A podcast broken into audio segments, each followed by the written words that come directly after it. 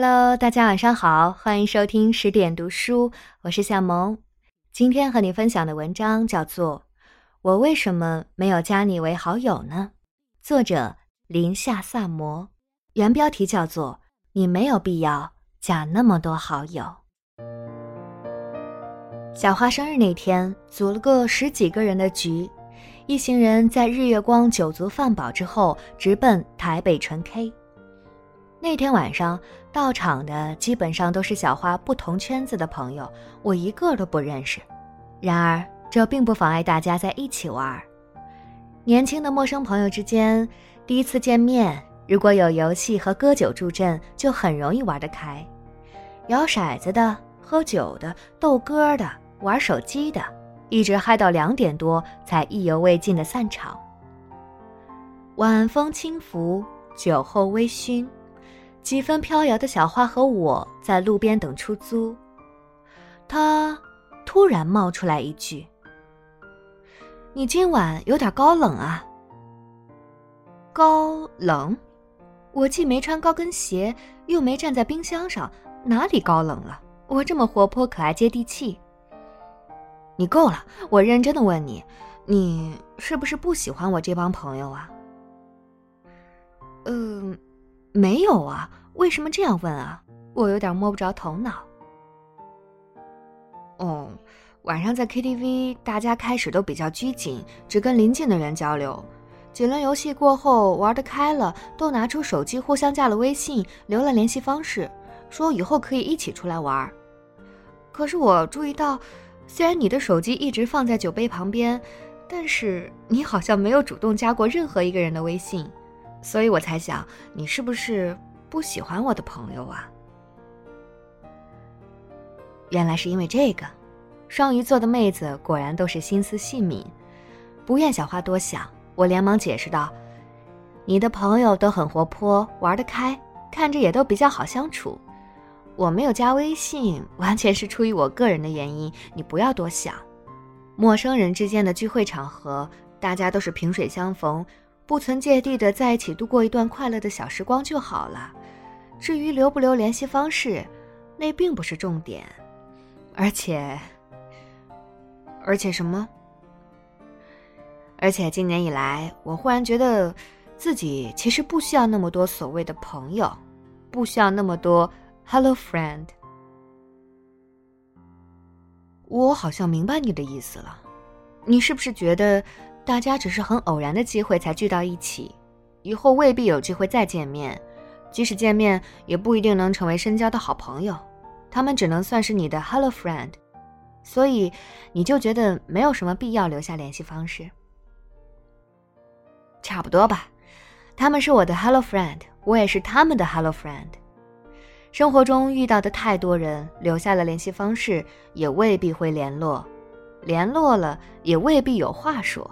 聊天了也未必能成为朋友，那么既然这样，干嘛还要联系呢？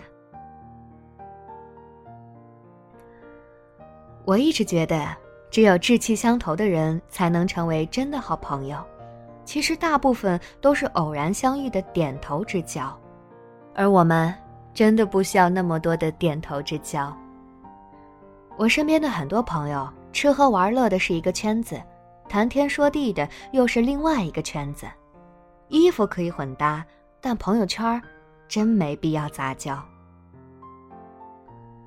不知道从什么时候起，聚会场合是否加对方微信，开始变成了衡量一个人愿不愿意和对方交朋友的一种信号了。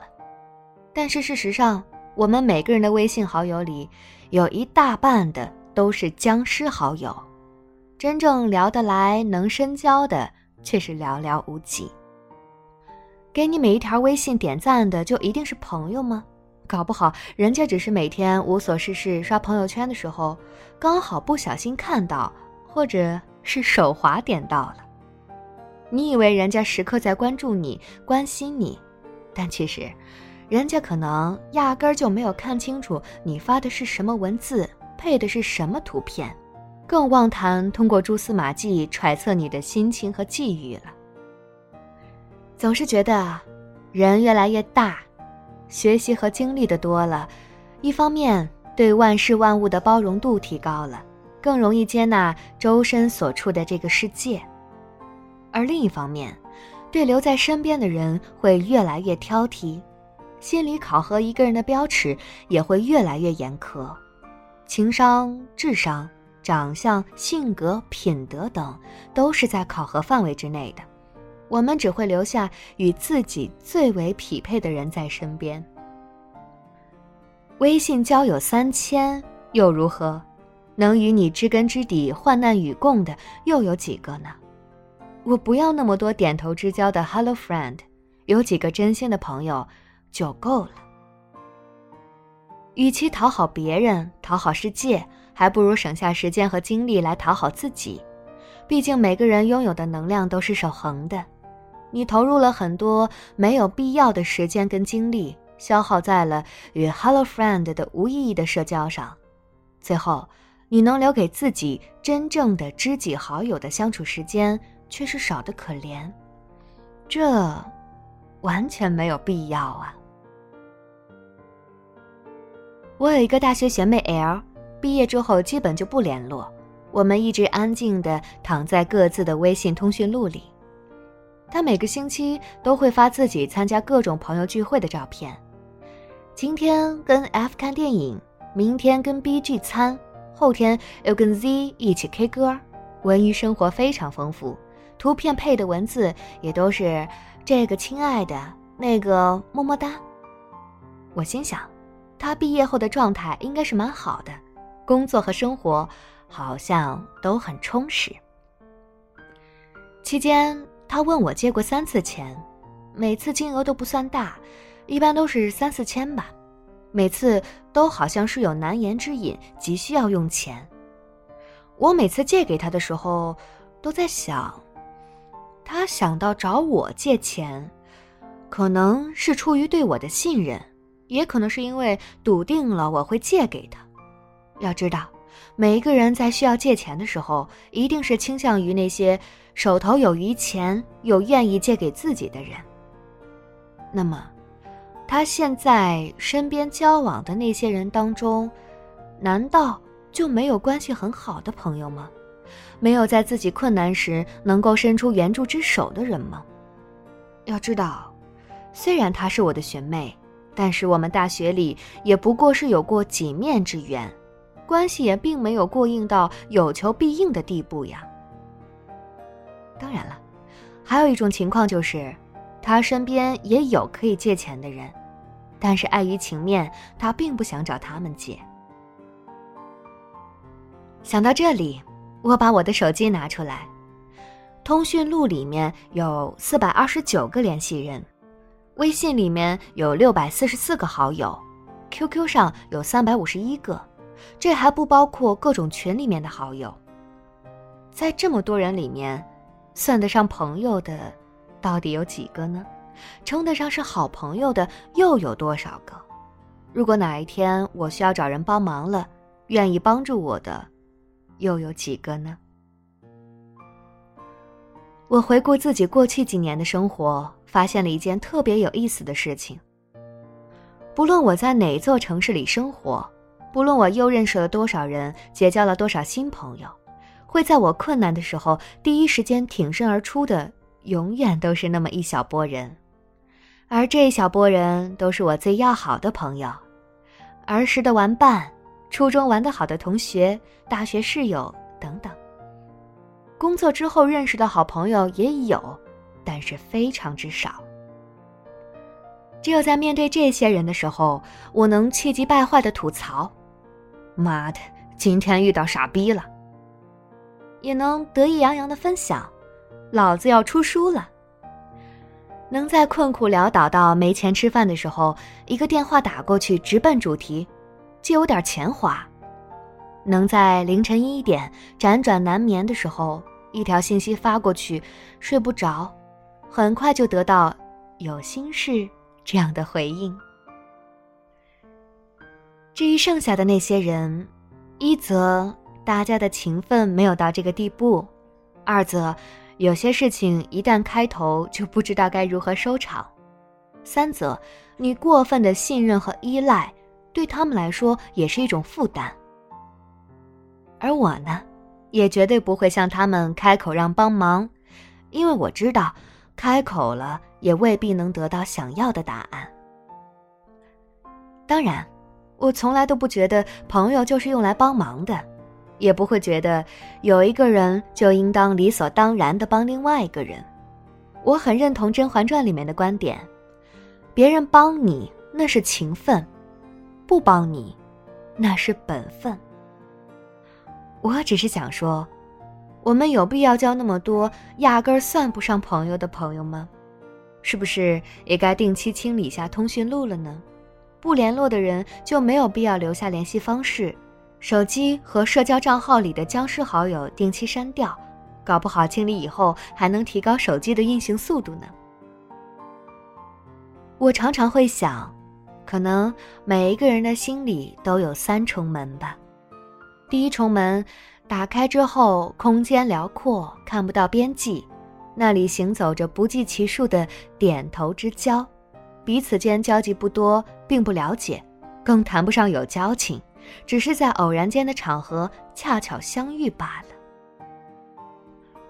第二重门里，空间依然开阔，隐约可以看见远方的围墙，这里活跃着许多旅途朋友。这些人可能是同学，可能是同事，也可能是别的场合偶然相遇的人。因为一些特殊的原因，在某些特殊的时段里，你们相遇了，成了朋友，陪伴着彼此度过了人生中的一段旅途，而后再次分别，散落天涯。第三重门呢，可能小的只有一座城堡那么大。那里住着你生命里最重要的那部分人，你的家人、你的爱人、你最好的朋友，不管你们是否在一起生活，他们总是出现在离你心房最近的位置。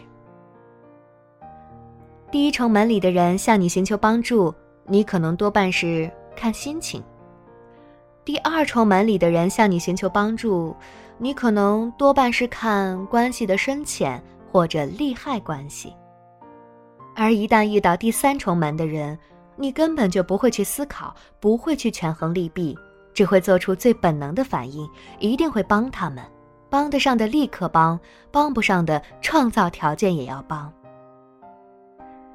人类终归是情感动物，在他们的心里，每一个人都是分等级的，道理就是这么简单。我们要那么多的点头之交，不如用心的结交几个知己好友，他们才是可以和我们一起跳出时间和空间的制约，始终能把酒言欢的人。最后，让我们重读一遍小学课本上的一个寓言故事：小山羊找朋友。小山羊和小鸡做朋友。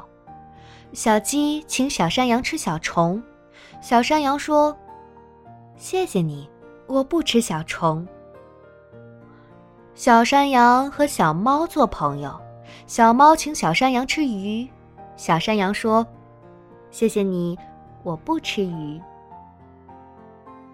小山羊和小狗做朋友，小狗请小山羊吃骨头，小山羊说：“谢谢你，我。”不吃骨头。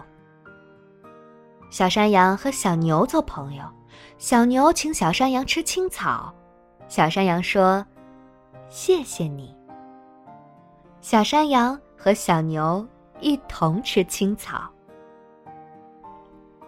小山羊找朋友的过程告诉我们：如果你真心的想对一个人好，要选择对方习惯和接受的方式。你勉强那些喜欢吃肉的人来吃草，送对花粉过敏的人玫瑰花，你们还能够愉快的相处吗？实在是很难想象，两个饭点、泪点、笑点完全不一致的人能成为很好的朋友或恋人。小山羊找朋友的结果告诉我们：所谓志不同，道不合，不相为谋。在这个世界上，只有同类才能成为很好的朋友，志趣、爱好、性格和价值观截然不同的人，只适合一起度过一段开心的猎奇时光，很难走进彼此的内心深处。我清楚你的口味，你也知道我的喜好，我懂得你的张狂，你亦明白我的悲伤。只有同样的人才能实现这样的默契，就好像同样的生物历经了宇宙洪荒之后，一定保存在了同一个地质层里。好啦，今天就这样。感谢您的聆听，这里是十点读书，我是夏萌。更多好书好文，欢迎大家关注微信公众账号“十点读书”。大家晚安了。